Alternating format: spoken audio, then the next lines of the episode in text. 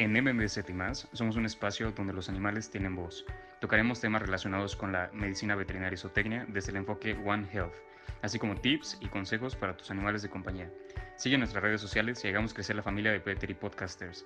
Gracias al proyecto Papime de la FMBZ UNAM. Y bueno, muy relacionado con la situación a la que nos estamos enfrentando aquí en México, es que un senador junto con un grupo de, gente protectora de animales y dueños de fundaciones como estas, sin previa consideración del gremio de médicas, médicos veterinarios o tecnistas, biólogos y gente que estudia y está preparada para la situación del bienestar, salud y medicina preventiva y salud pública para la prevención de enfermedades zoonóticas, y cuidado de los animales, pues bueno, hacen una propuesta de una ley sin considerar al gremio, ¿no? Entonces aquí eh, nuestra invitada, que es de Colombia, la doctora Sandra Milena Lamprea Maldonado, ella este, tiene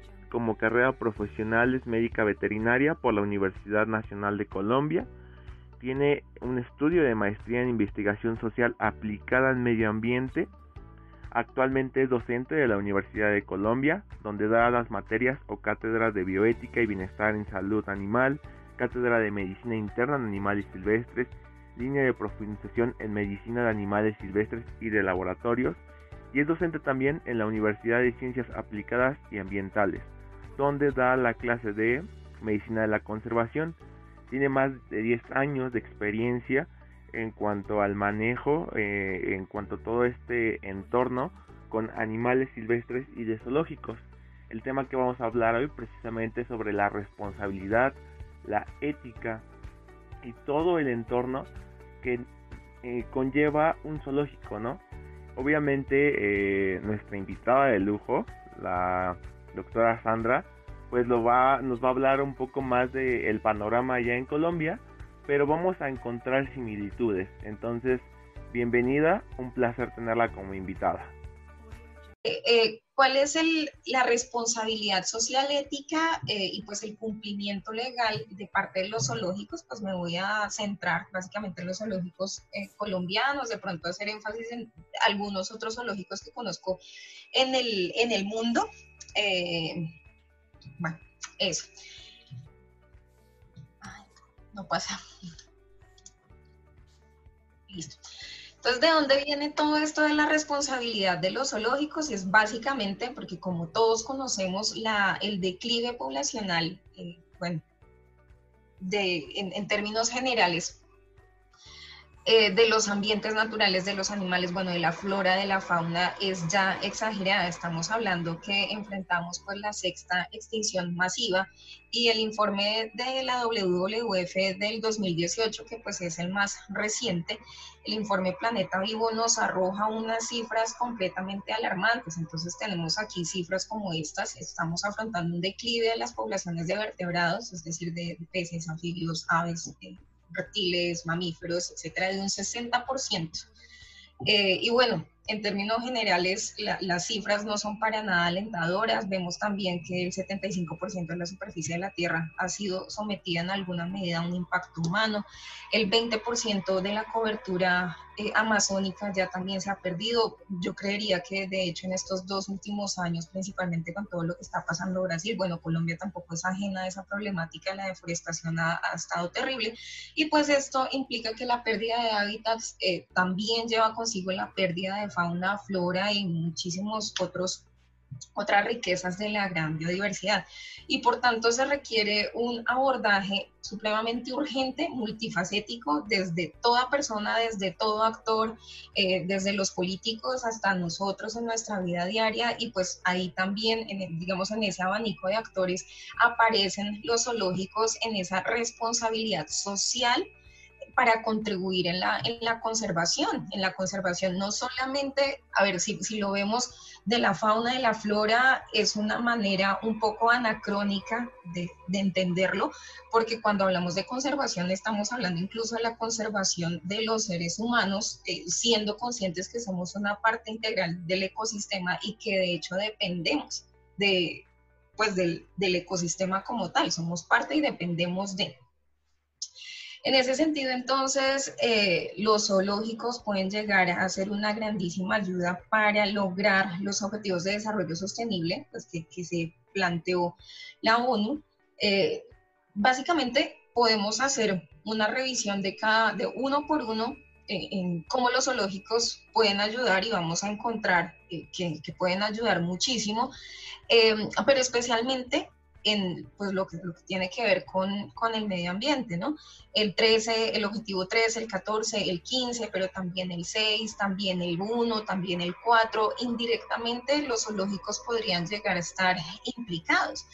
Pues el, como les dije, el 14 y el 15 de pronto también son los más directos, eh, en lo que tiene que ver con la conservación de la vida submarina, un aprovechamiento mucho más sostenible, eh, hacer una pesca más sustentable y pues la vida de los ecosistemas terrestres precisamente por lo mismo. Em, recordemos también que pues para este decenio, eh, pues ya para este año se debían haber cumplido con unas metas Aichi que por su parte también contribuyen al cumplimiento de los objetivos de desarrollo sostenible. Y pues aquí podemos llegar a pensar que eh, lo mismo que los, los, zoológicos podrían llegar a ser una eh, inmensa, una herramienta muy importante para el cumplimiento de estas metas. Son muchísimas, ¿no? Pero, a ver, por ejemplo, en esta número uno que, que, vemos aquí, que forma parte de la estrategia, de la primera estrategia, estas primera, estos primeros cuatro objetivos, vamos a ver que eh, los zoológicos juegan un papel bien importante en estas porque despiertan el interés y la preocupación del público frente a la pérdida de la diversidad que estamos enfrentando y que ya lo mencionamos, y genera adicionalmente eh, una, un cambio de actitudes y de comportamientos que pueden ayudar a cumplir, a hacer cumplir los otros objetivos. Y bueno, si ya nos centramos directa, directamente en lo que es el aporte de los zoológicos al cumplimiento de las metas Aichi, pues nos vamos a centrar un poco en la, en la 12, ¿no? Que es disminuir la pérdida o la, el ritmo de la extinción y básicamente llevarlo a cero de la extinción de las especies, pues en este caso de, de fauna. Bueno, esto. Ah, como les venía diciendo, pues bueno, las metas Aichi, ahí se las ahí se las detallo un poco más para aquellos que no la, conocían. Eh, y bueno, la meta 1 y lo que es la meta 12 tal vez serían las más directas, pero indirectamente a través de la educación, la investigación, se pueden abordar todas las demás. Bueno, esto ya lo mencionamos. Los zoológicos en ese sentido eh, actualmente ya dejaron de ser esos zoológicos anacrónicos en donde el principal objetivo era la recreación de los visitantes y actualmente ya se están centrando el objetivo real es la conservación a través eh, de muchas estrategias, ¿no? Em, bueno, también tienen otros objetivos como la educación, la investigación, la recreación, pero estos definitivamente tienen sí o sí que estar ligados como tal a la conservación y ese pues es un... Es, es el objetivo principal y eso es a lo que apuntan los zoológicos modernos.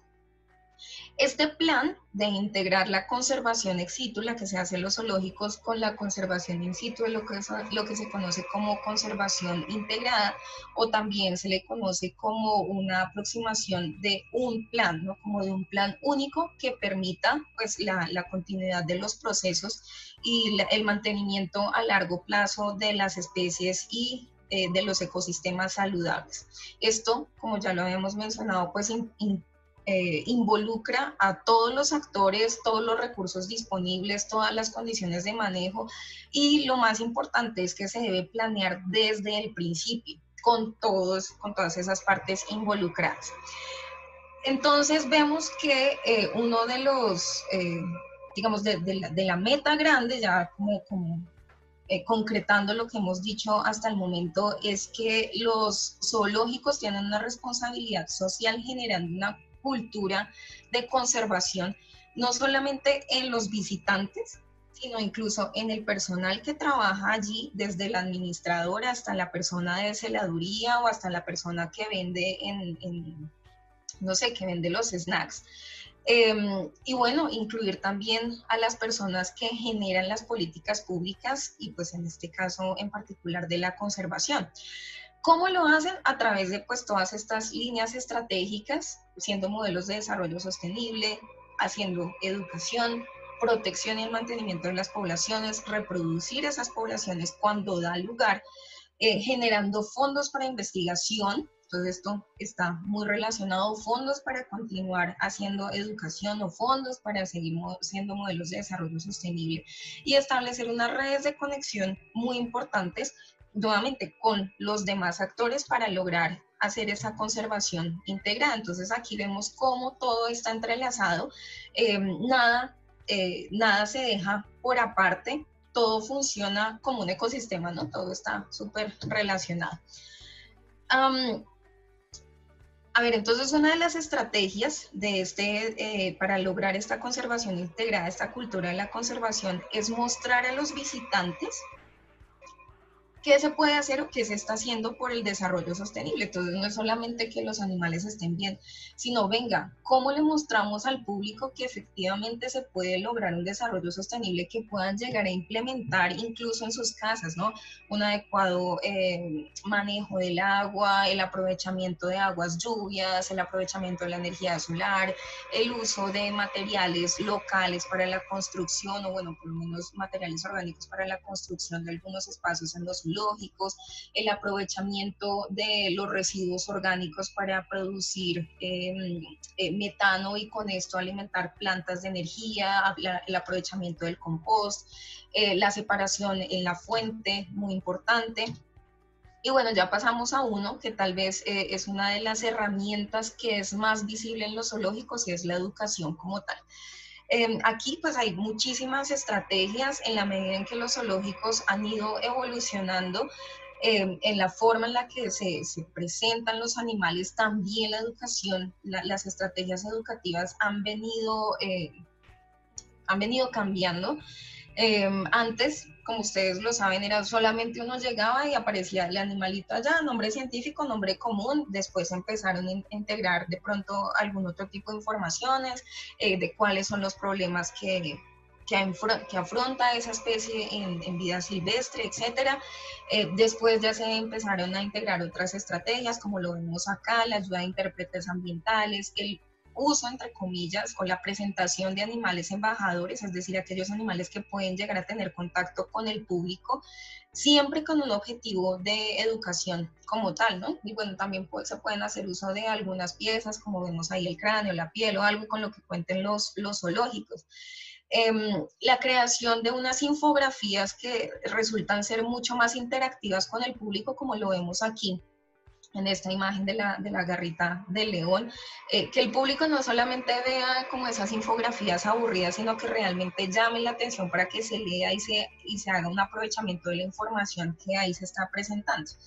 Y bueno, ya eh, el uso de tecnologías que eh, involucran o que envuelven más al, a la persona eh, o a los visitantes en muchas problemáticas ambientales, ¿no? O sea, de, los problemas que enfrentan los animales o las especies en vida libre, con el de crear una conciencia, pero de verdad real, inmediata eh, y bueno, bastante efectiva eh, y generar entonces así un cambio de comportamientos y actitudes.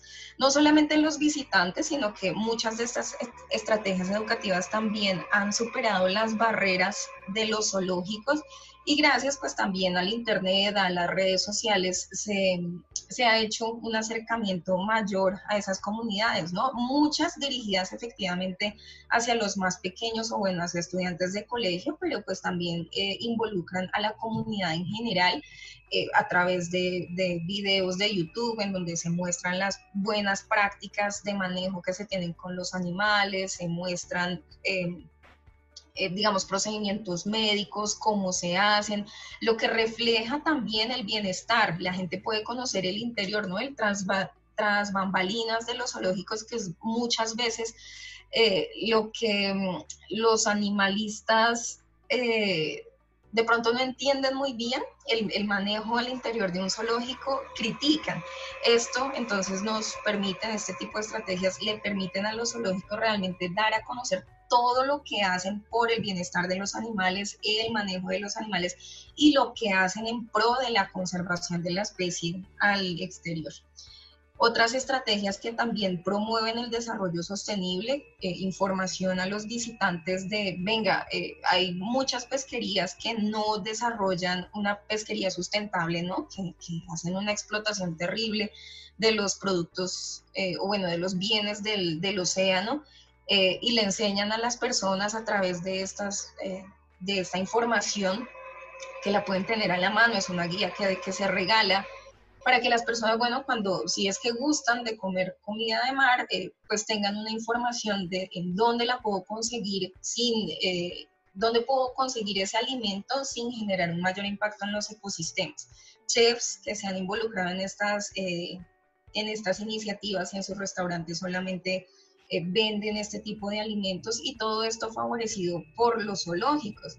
Estrategias como esta para evitar que las personas adquieran Em, los, las comidas o los empaquetados que están hechos a partir de aceite de palma, que a la final es una de las principales causas de pérdida de los hábitats que está llevando a la extinción a muchas especies, no solamente los orangutanes, sino muchas otras especies.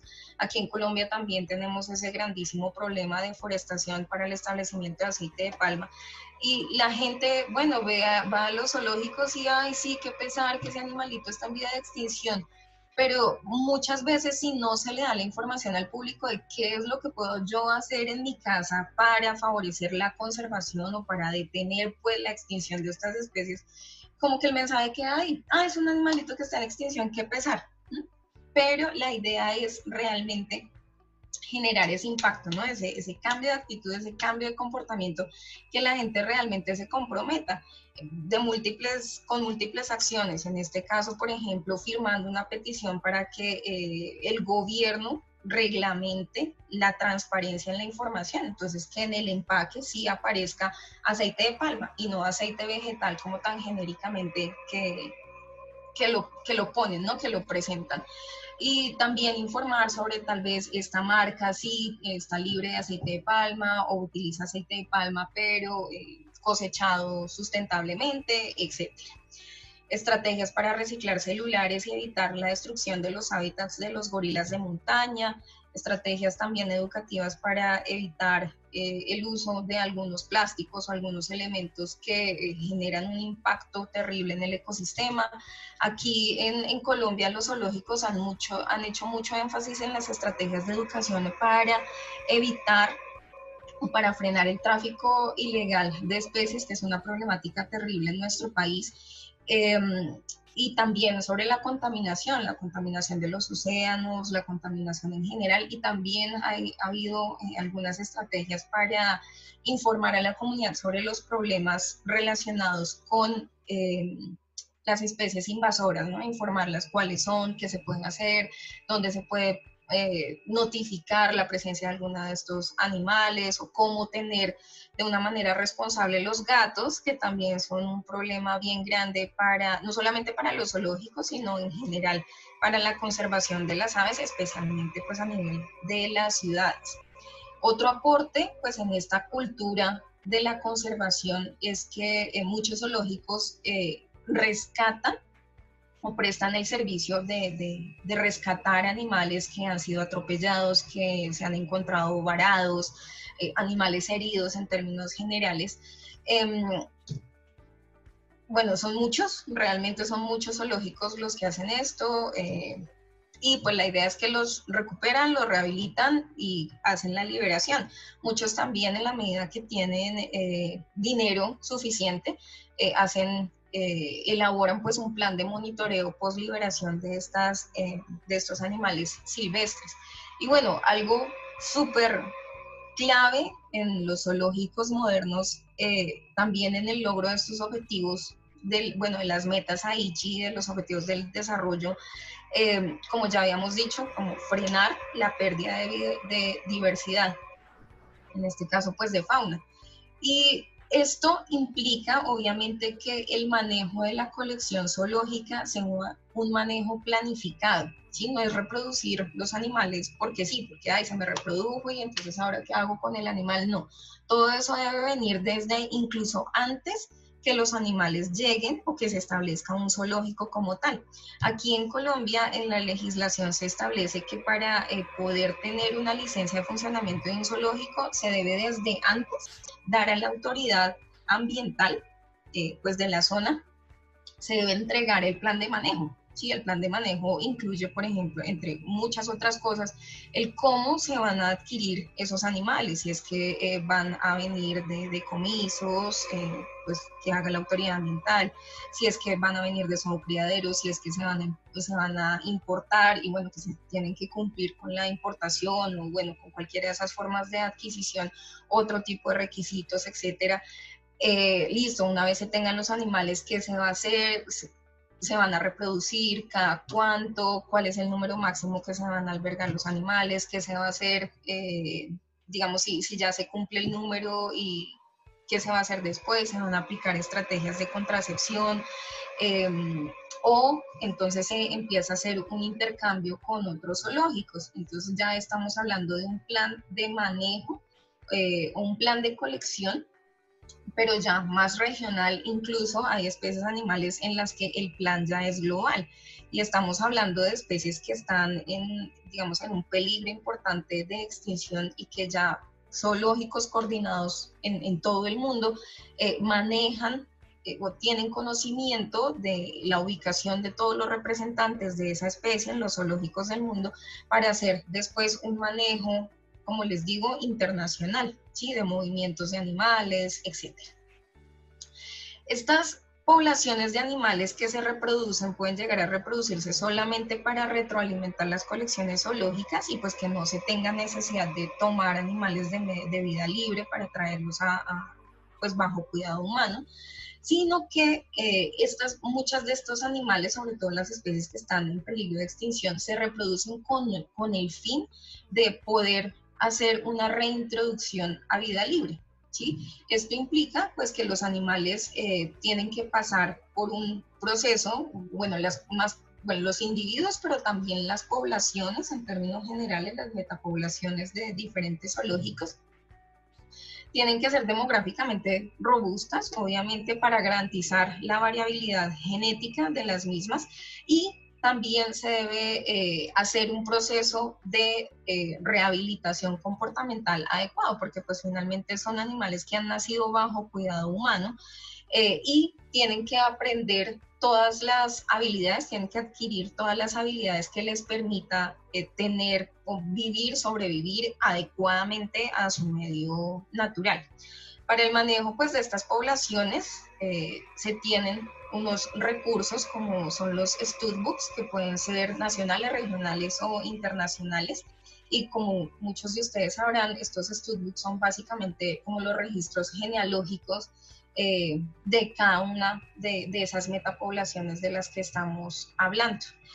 Eh, los zoológicos de hecho han contribuido con la, eh, evitando la extinción de muchas especies, como vemos aquí, estas son solamente algunas, los bisontes, tanto los americanos como los europeos, el cóndor de California, que pues también está en México, los oryx, eh, el el hurón de patas negras, que tal, que tal vez es un animal icónico de estos programas de, de reproducción y reintroducción a vida libre. Y pues en el caso también de ustedes, eh, la liberación del lobo gris mexicano y la recuperación pues, de esas poblaciones que ya prácticamente estaban extintas. Todo esto pues tiene un trabajo al interior y al exterior de las instituciones es un, es un, trabajo gigantísimo, no solamente incluye las actividades al interior, de reproducirlos, de informar a la comunidad o bueno, a los visitantes de todo lo que se está haciendo, sino adicionalmente coordinar en las zonas en donde se van a liberar esos animales muchas cosas, ¿no? El terreno, cómo están las presas, eh, cómo está la comunidad, qué percepciones tiene la comunidad humana de esa liberación de esa especie, hacer todo un trabajo con esas comunidades para que una vez sean reintroducidos, pues no los vayan a matar, ¿no? sino también hacer como toda esa educación ambiental al interior del zoológico y también en esas comunidades. Aquí en Colombia son varios los proyectos de ese tipo de reproducción para la conservación de especies que están en un peligro, en un peligro importante, como son eh, pues el titigris, el cóndor, el, el paujil, en los que las asociaciones, ACOPASOA, que es la Asociación Colombiana de Parques Zoológicos, Acuarios y Afines, eh, ha contribuido enormemente muchas otras eh, asociaciones, ¿no? Em, también, no solo, a ver, aquí quiero hacer llamar la atención en una cosa, y es que muchos, muchos de estudiantes estoy escuchando un retorno de mi voz. Sí, me parece que ya, ya se escucha bien, como que solamente ese, ese ratito, pero me parece que ya se escucha bien. Dale.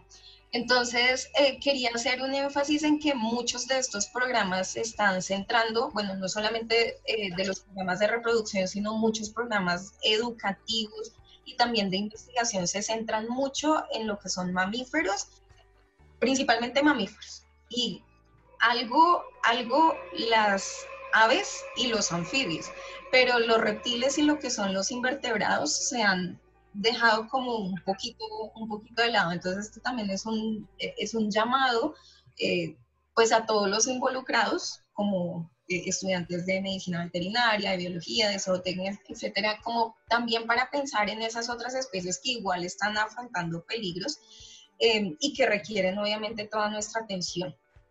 Y bueno, este, era, este es un ejemplo aquí en Colombia de cómo el, el Oceanario de Islas del Rosario con eh, parques nacionales naturales, en particular el Parque Nacional Natural eh, Corales del Rosario y San Bernardo, están haciendo un programa para eh, restaurar los corales en esa zona, en esa zona que es, está bien, complicado, ¿no? Hay otros programas de conservación de caracoles a nivel internacional, hay otros de conservación de bivalvos que son muy importantes también para la purificación del agua, etc.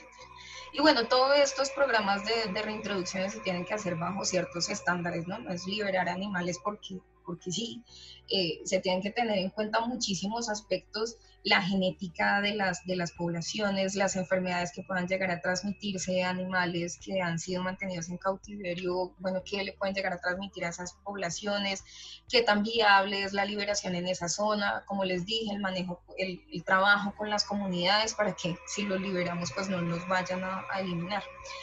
Y algo también muy importante que uno pensaría que los zoológicos no hacen, pero de hecho sí hacen, es la restauración de los ecosistemas, porque bueno, listo, están reproduciendo animales, los quieren llegar a liberar en su ecosistema, pero resulta que ya no hay ecosistemas, entonces, ¿hay qué se hace? Entonces también hay muchos, en muchas instituciones aquí, puse dos ejemplos internacionales, pero sé que en cada uno de nuestros países también hay este tipo de estrategias para restaurar ecosistemas y pues obviamente esto trae consigo también investigación, trabajo de campo y educación.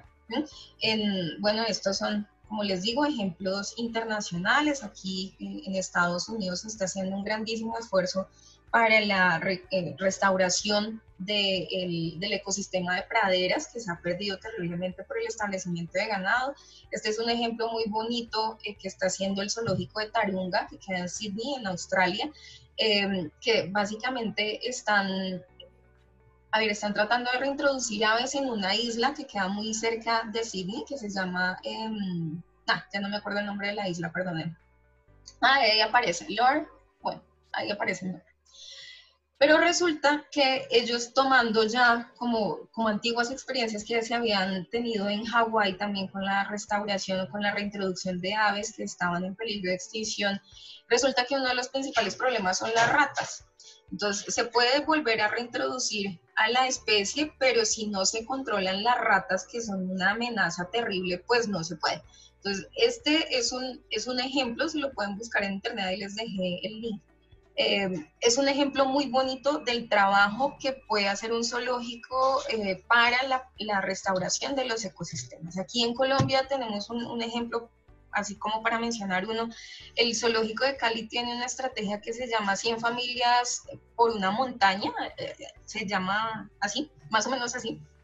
Y básicamente es eso, ¿no? Procesos de restauración ecológica con siembra, etcétera. También están involucrados en la, en la protección de la cuenca del río Cali, que, está muy cerca del zoológico como tal. Eh, bueno, es como por poner algunos ejemplos. Y los zoológicos pues también no necesariamente tienen que estar directamente involucrados en esas estrategias, en esos proyectos de, de, conservación, de reproducción, etcétera, sino que también pueden llegar a brindar un apoyo financiero a otras instituciones que lo estén realizando. Entonces aquí, esto solamente es, un ejemplo de eh, todo el apoyo económico de muchos zoológicos, como lo pueden ver acá en, en la parte de la derecha, eh, que recibe el proyecto eh, del armadillo gigante, ¿no? de lo que nosotros acá en Colombia conocemos como carro, porque pues es un animal que de lo que se conoce mucho la, biología, eh, bueno, toda la medicina, todo ese animalito se desconoce mucho y pues ya está en una categoría de amenaza de aquí en Colombia también el proyecto Tití, del proyecto de la conservación del Tití cabeza y blanco que está en peligro crítico, ha recibido el apoyo económico de muchos zoológicos eh, a nivel nacional y a nivel internacional.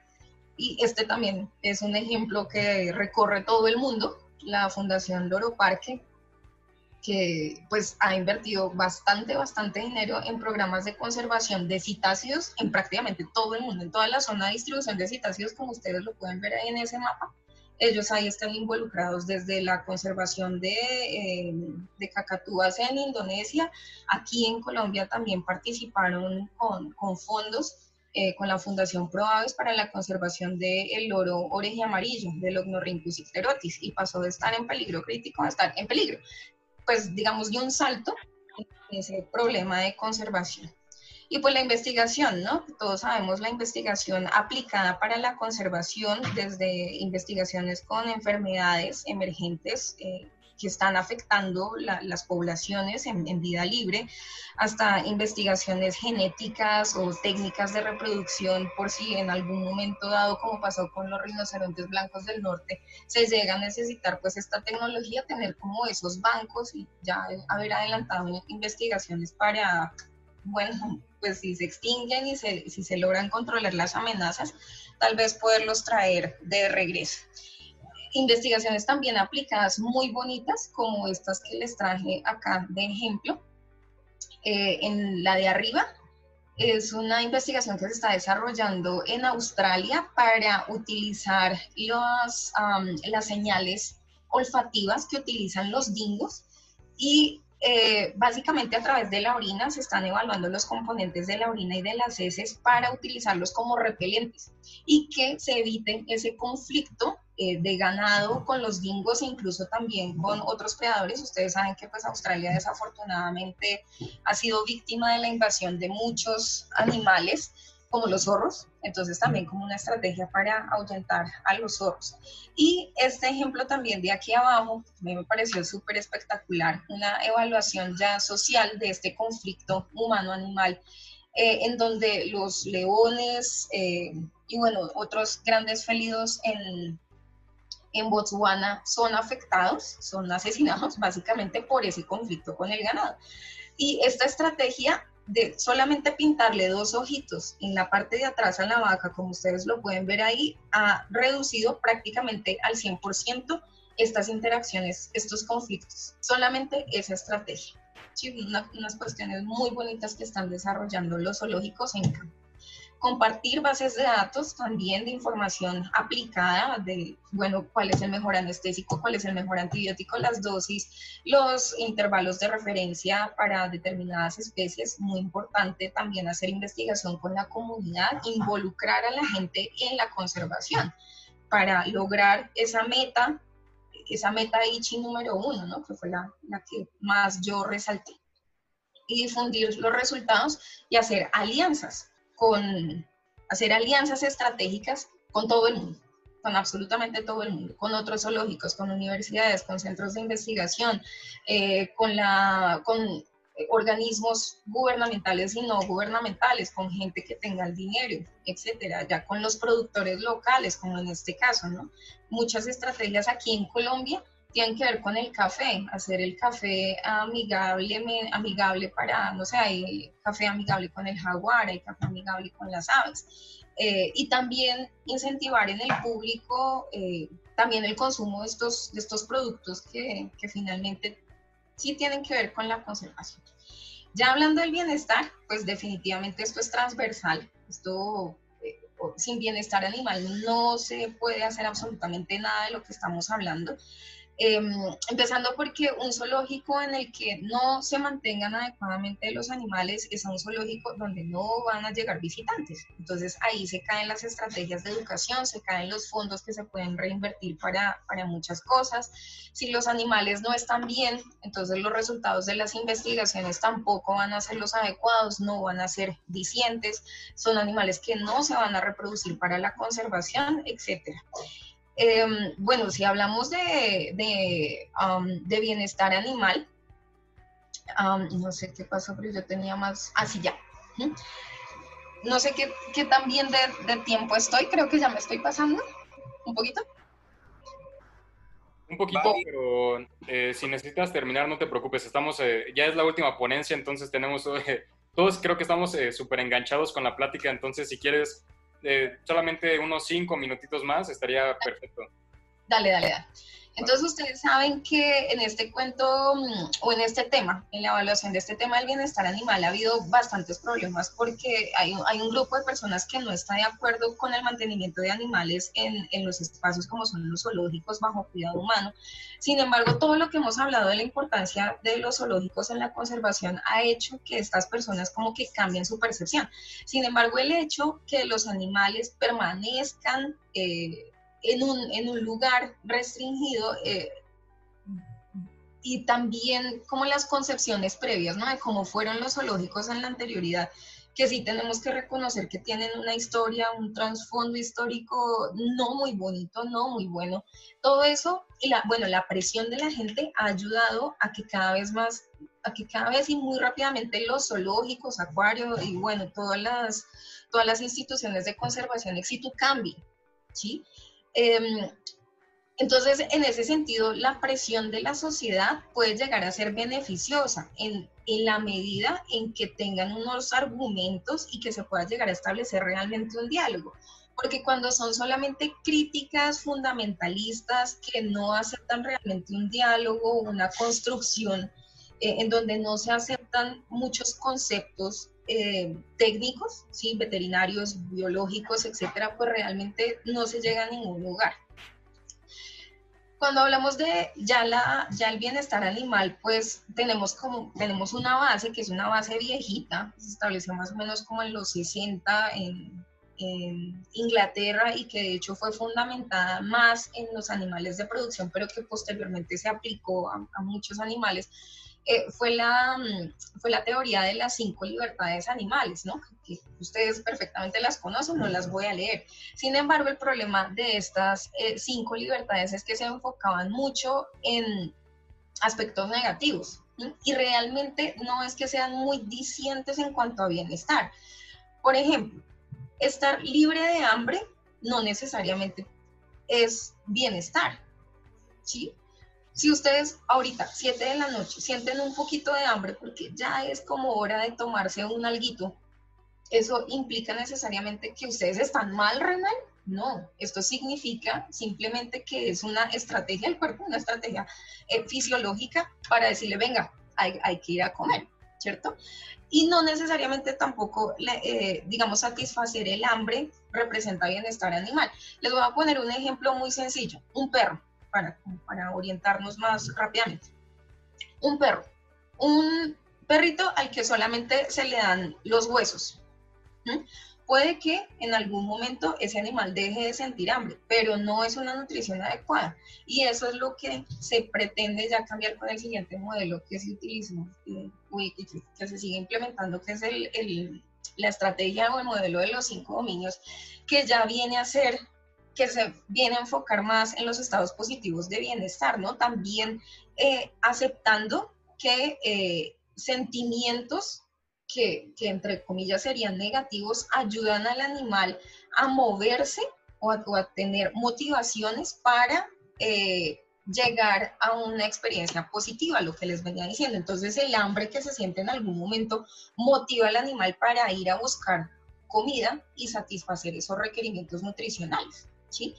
Em, y bueno, ya eh, en la actualidad se habla también eh, digamos, como un modelo complementario, no, tanto que viene a, romper con, con, este modelo de los cinco dominios, sino que lo complementa ese modelo de las cinco oportunidades para prosperar.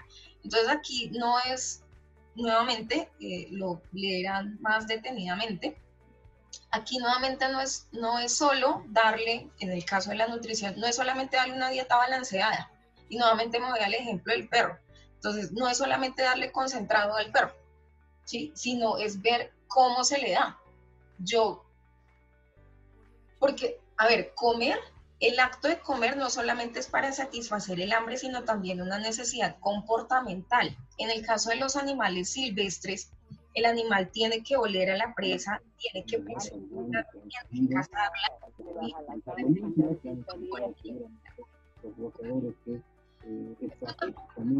Me parece que hay un problema de, audio, me parece. Sí, creo que sí. Ah, perfecto, ya, ya se cerró el micrófono. Entonces, nuevamente con el ejemplo del perro. Entonces, antes le damos hueso, después concentrado pero ya después la gente dice, no, pero es que darle concentrado no es bienestar. Entonces ahora démosle comida fresca o dieta BARF, que se aproxima más como a la naturalidad de, lo que sería la especie, ¿no? De sus antecesores. Y hay gente que incluso hace eh, también enriquecimientos ambientales con comida en sus perros. Y eso es también lo que, lo que se pretende en los animales que están en las instituciones de conservación ex situ. Es muy parecido, yo lo interpreto eh, algo muy parecido a lo que nosotros hacemos en rehabilitación, es tratar de conseguir esos comportamientos completos y un catálogo comportamental, mm, eh, un abanico bastante, bastante amplio para garantizar pues ese bienestar animal. Las, las asociaciones eh, la ALPSA eh, y más, bueno, en este caso traigo el ejemplo de la Asociación de Zoológicos y Acuarios, tienen unos manuales para muchas especies y que pues en su interior uno encuentra información de todo tipo que permite establecer como unos estándares mínimos de bienestar y que los zoológicos que quieren acreditarse con, en este caso con la ASA, deben cumplir, sí o sí deben cumplir. El enriquecimiento solamente a ver, mucha gente confunde bienestar animal con solamente el enriquecimiento, pero eso no es así. Detrás de esto hay veterinarios que se preocupan por la salud, nutricionistas, etcétera, algo pues, de lo que ya hemos hablado. Bueno, los certificados, etcétera. Y estos estándares eh, que se los que los presento acá, no, no voy a profundizar mucho porque son, son muchísimos, pero lo que quiero recalcar es que uno de los primeros, de hecho, y que son, eh, son transversales en prácticamente todo lo que se presenta, es el cuidado y el bienestar de los animales. En todos, absolutamente todas las demás, está implicado, está implícito el bienestar animal y en la normativa, tanto nacional como en la normativa que exigen estas asociaciones para ser miembro, para certificarse, em, está implícito. Eh, empezando por el plan de colección que ya les mencioné, eh, que de por sí ya tiene información de cómo se va a hacer ese manejo y ese manejo adecuado en bienestar de los ejemplares que, que se tienen. Y bueno, aquí ya un poco más detallado de, algunos de algunos aspectos básicos. Hay otros eh, hay otras certificaciones, hay otras empresas, digámoslo así, que eh, se especializan en certificar de una manera independiente, pero a la final van a tener en cuenta muchísimas cosas de las que ya hemos hablado. Este, por ejemplo, es un, es un certificado humanitario de la, mm, e, es americano y que es bastante completo. Eh, también el bienestar animal está implícito en la educación que se le da, la educación que reciben los, los, profesionales, obviamente solamente se van a contratar médicos veterinarios, biólogos, zootecnistas, etcétera, otro tipo de profesionales que tengan experiencia con las especies que están en el plan de colección y continuamente se hacen evaluaciones, ¿no? Para, para verificar que eso sea así. Otra de las cosas que es muy criticada es eh, que los que los zoológicos deberían estar, deberían ser santuarios, ¿no? Y que no deberían los animales estar eh, expuestos al público. Y también, pero bueno, eso se ha comprobado que realmente, que el público realmente en muchas especies no representa un, un estresor, ellos están más pendientes como de su cuento en la medida en que se le, se le den todos los mecanismos o todos los, los insumos ¿sí? Para que ellos desarrollen sus actividades en sus recintos y poco nada le prestan atención a las personas. Entonces, bueno, a menos que sea un visitante que le tira la piedra, pero pues esas ya son cosas ajenas al, al, actuar normal de, del zoológico como tal. Y las relaciones que se establecen con los cuidadores también son muy importantes y de hecho pueden llegar a afectar, eso sí que afecta la relación que tienen con, con los, con los humanos visitantes, ¿no? Porque pues es el humano, el cuidador con el que yo tengo contacto, eh, si me trata bien, entonces yo como que el animalito, ah bueno, entonces los demás como que, bueno, pueden ser indiferentes o puede haber como una, una interacción positiva.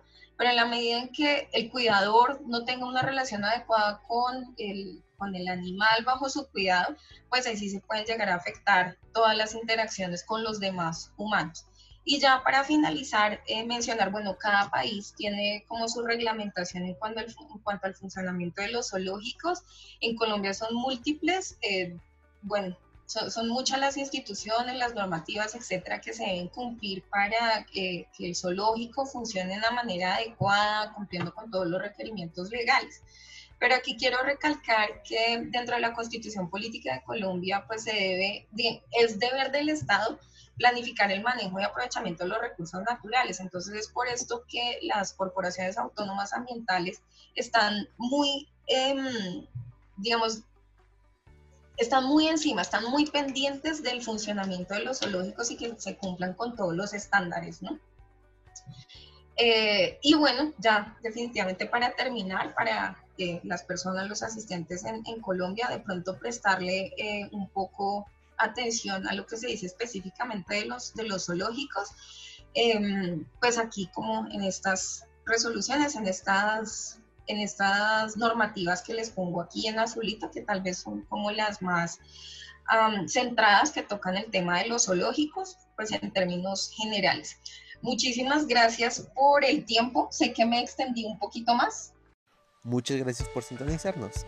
No te olvides de buscarnos en nuestras redes sociales. Estamos en Instagram como arroba medvetsu, arroba medvetzo, arroba ocapia-animals, arroba okapia-animals,